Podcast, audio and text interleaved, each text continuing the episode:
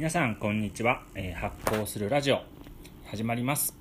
えっ、と昨日に続いての、えー投稿になるんですけれどもえっ、と昨日ちょっと発行と子育てというテーマでお話をしたのですがその時にこう一つあ伝え忘れていたというところがあったのでちょっとその部分を、え追加する形で、え2日続けてえ発酵と子育てということでお話をしていきたいと思います。え昨日は、えーとま発酵と子育ての共通点というところで、まあ環境を整えるということを、まあ中心にお話を、えしたんですけれども、えーとそれ以外にというかそれに加えてもう一つこう大事な要素発酵と子育てについての大事な要素というのがあって、えー皆さん何だと思いますか？結構これはまあ普通に言われていることでもあるんですけども意外に、えシンプルだけど難しいことなんですがえっとそれは待つ。待つということですね、えー待つことが大事だよっていうのは、まあ、子育てにおいても言われることかなと、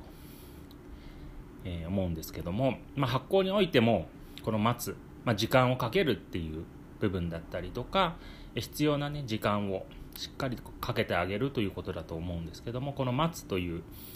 えーことが大事になってきます。で子育てにおいても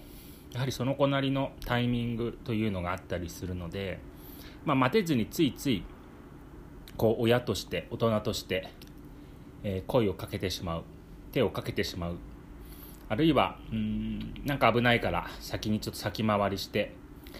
えー怪我をしないように安全にっていうところを考えてしまうということが、まあ、よくあると思うんですけども、えー子育てにおいてこの待つということはとっても大事だなっていうのは私の子育ての経験からも感じていることですしおそらくこれは普遍的なことなんじゃないかなというふうに思っています。まあ、待つと言ってもどれだけ待てばいいのっていうところが正直、えーあったりするんですよね。例えばゲームばかりしていてそのうちゲームも飽きるよ待ってればみたいな話をされた時にじゃあどれだけ待てばいいの？1年なの？2年なの？あるいは5年なの？みたいなことを考えてしまうとやっぱり不安になったりすると思うんですけどもまあゲームをやめるかやめないかっていうのは正直わかんないのですが、えーまあ待てばその子なりのスピードタイミングで、えー自分の興味関心が向く方に、シフトしていくんじゃないかな、まあ、ゲームはやりつつかもしれないけれどもシフトしていくんじゃないかな。というふうに私は思っています。なので、まあ、あまり口うるさく言う言わず、えー手出しもせず先回りもせずただ待つということも大事なんじゃないかな。というふうに思います。ね、難しいですよね待つってね。ついつい言いたくなっちゃうしまあ手も出したくなっちゃうし先回りもしたくなっちゃうんですけど是非、えー子育てにおいて今なんか声かけたいな手出したいなと思った時に本当に今必要なことなのかその子にとって必要なことなのかっていうのを一呼吸置いて考えてみてでどうしてもこれはやっぱり必要だなと思うことは、えー声をかけてあげればいいし、えー手を差し伸べてあげればいいとは思うのでまあね命に関わる緊急事態っていうことであれば別ですけどもそうじゃなければ、えー待つということを意識していってもらえたらいいんじゃないかなと思います、まあ、発酵も同じですね、まあ、発酵もお味噌とかお醤油とか作る時はある程度の時間をかけて、えーじっくり発酵していくのをこう待っていただくものですし、まあ、この待つというのも1年待つ3年待つ5年待つでも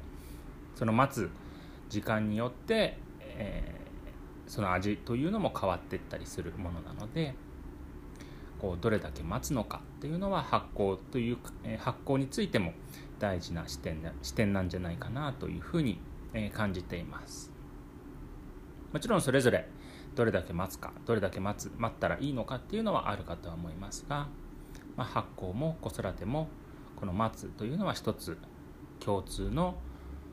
大事な視点なんじゃないかなというふうに思っていますのでぜひ、えー、意識してもらえるといいんじゃないかと思います。ということで、えーと、発酵と子育ての共通点ということで少しお話をさせていただきましたで最近は、まあ、発酵食ぼちぼち作っていますがこう発酵あんこというのにちょっとこだわるほどではないですけどもぼちぼち作っていて楽しんでいるんですけども、まあ、その辺りの話もまたしていきたいなと思っていますそれではまた次回、えー、楽しみにお待ちください。え最後まで聞いていただきありがとうございました。